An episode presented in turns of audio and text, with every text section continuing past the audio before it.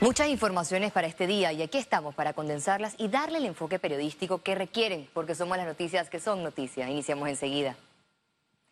La empresa FCC acudiría este lunes 7 de septiembre a una citación de carácter obligatoria a la Asamblea Nacional por la ciudad hospitalaria.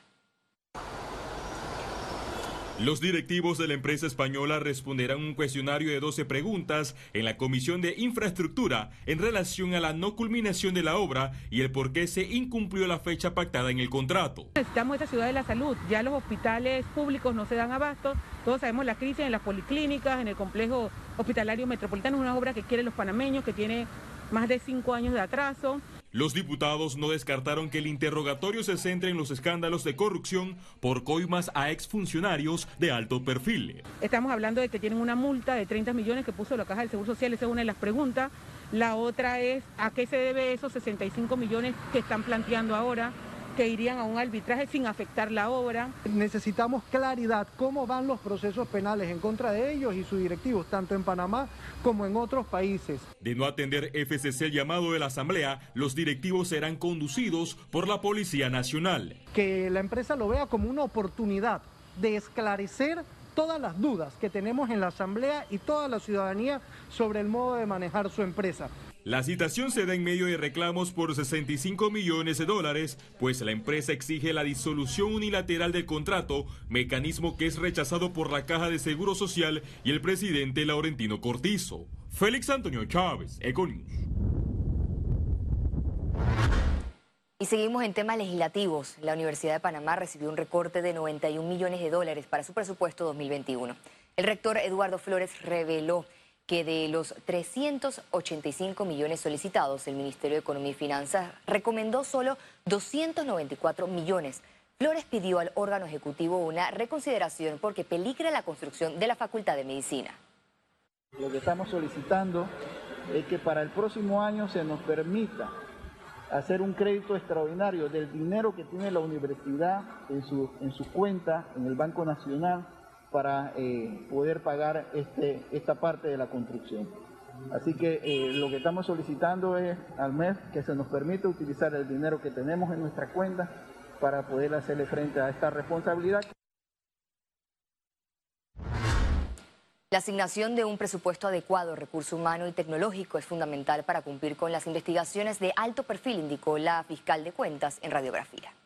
La modificación que solicitamos del presupuesto es a 5 millones eh, para conservadoramente pues, hacer un trabajo como requerimos, con un eh, recurso humano y con una distribución, con un modelo de gestión que permita ser más operativo y que la Fiscalía pueda intervenir en todas las fases del proceso, no solamente en la fase de investigación, sino también en la fase de acusación y en el juicio, así como en el cumplimiento y la ejecución de esa sentencia que dicta el Tribunal de Justicia. La Asamblea Nacional inició el primer debate de Ley General de Cultura. La Comisión de Educación, Cultura y Deportes analizó la hoja de ruta en políticas de identidad cultural, patrimonio histórico, igualdad, no discriminación y el respeto a los derechos humanos. El proyecto dará un enfoque y un marco a todas las actividades artísticas a través del Ministerio de Cultura de Panamá. Bien que este sustento sirva para generar las políticas culturales necesarias que permitan el avance de nuestro sector cultural, llámese artistas, folcloristas, artesanos y también ahora los emprendedores creativos. Por primera vez en el país tenemos un Ministerio de Cultura y esta Ley General de Cultura va a ser la columna vertebral que va a regir los destinos de las políticas públicas en materia de cultura que necesita el país. Credibilidad, destituciones y cumplimiento de promesas pidieron diputados opositores al presidente Laurentino Cortizo por irregularidades de altos funcionarios en pandemia. Entonces a mí lo que me preocupa es que se sigue demostrando la falta de claridad, la falta de consecuencia con la que el gobierno dice una cosa y luego sus más altos dirigentes hacen otra. Yo creo que el presidente Cortizo todavía tiene eh, el, tiempo y tiene la oportunidad de hacer que su gobierno sea creíble. Cuando tú tienes un presidente que encubre a, a los que son mediocres, entonces pierde credibilidad. Los siete nuevos directivos de la Caja del Seguro Social fueron juramentados este miércoles en la Presidencia de la República. La nueva junta directiva será presidida por Esmeralda Buchanán, quien ya era miembro y la acompañan como principales Aida de Maduro, Camilo Mora y Fernando Méndez. Como suplente está Natasha Sucre, Ivonne de León y Carlos Fonseca. Alfredo Manchavarriaya será el representante de los profesionales y técnicos de la salud. Pero es también un gran reto, una gran responsabilidad. Y ustedes llegan a la Junta Directiva en un momento histórico, decisivo, con un compromiso que trasciende el interés personal, especialmente en el momento que vivimos hoy. Si no hay una buena atención sanitaria, no será posible hablar, abrir la economía. Y sin una buena economía no hay manera de financiar la salud. Y si no tenemos los dos elementos, no tenemos forma de poder atender la demanda social que se está generando. Fiscal anticorrupción Tania Sterling seguirá al frente de las investigaciones del caso Odebrecht.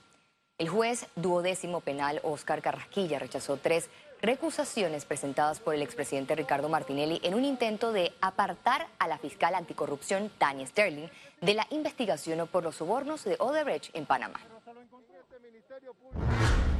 Cambiamos de tema. El Ministerio de Salud recalcó en su informe de este miércoles la estabilización de la tasa de positividad de pruebas COVID-19 en un 12% y la letalidad en 2.2%. Veamos las cifras en detalle.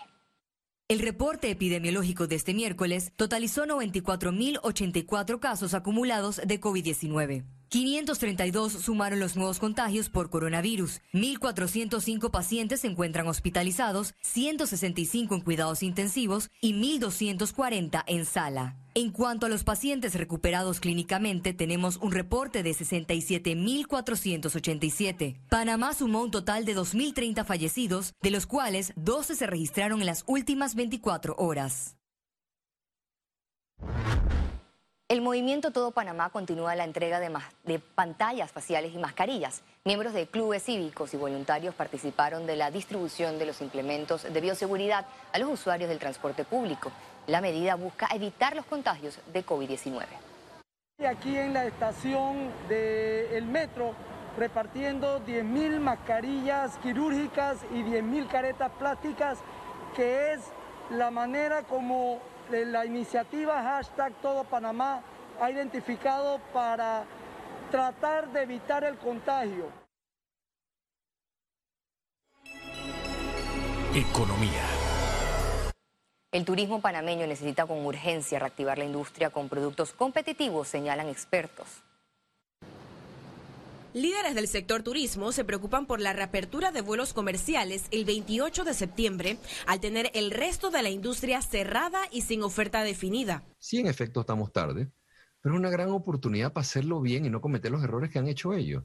Yo no quiero competir contra Dominicana vendiendo lo mismo que vende Dominicana, ni competir contra Costa Rica lo que vende Costa Rica. Yo quiero competir con lo que yo puedo proponerle al mundo que es único que me hace diferente. Yo tengo una historia rica, yo tengo un país diverso, yo tengo una ideografía increíble. Tenemos juntos, eh, la empresa privada, con las entidades gubernamentales que atienden el tema de turismo, crear una oferta que sea competitiva, consona y que se pueda entregar y se pueda realmente esa promesa que vayamos a hacer la podamos entregar. En el webinar Café con la Prensa manifestaron la necesidad de una marca país.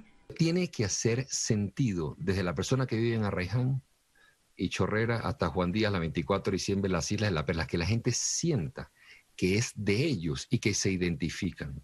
Es mío.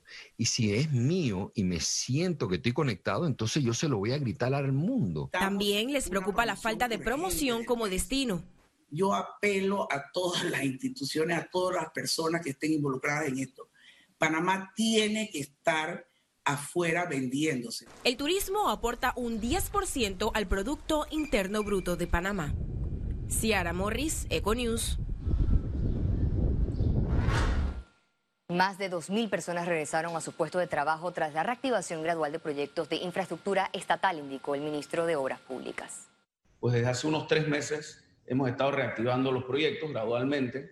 Le puedo decir que tenemos proyectos activados ya en todo el país. Se han activado 35 proyectos y esto es previo a la activación general de la industria de la construcción que se va a dar el próximo 7 de septiembre, en el cual, en, el día en el cual pues ya sin restricciones se, se levantará pues la, el, trabajo y la actividad de la construcción. La Dirección General de Ingresos anunció los requisitos para obtener un paz y salvo. En un comunicado, la institución indicó que el contribuyente deberá enviar su solicitud al correo consultapaz y Además, deberá incluir un memorial dirigido al director general de la institución y firmado por un representante legal. Y también debe explicar el motivo por el cual no generó su paz y salvo en línea. Al regreso internacionales y recuerde si no tiene la oportunidad de vernos en pantalla puede hacerlo en vivo desde su celular a través de una aplicación destinada a su comodidad es Cable Onda Go. Solo descárguela y listo, ya venimos.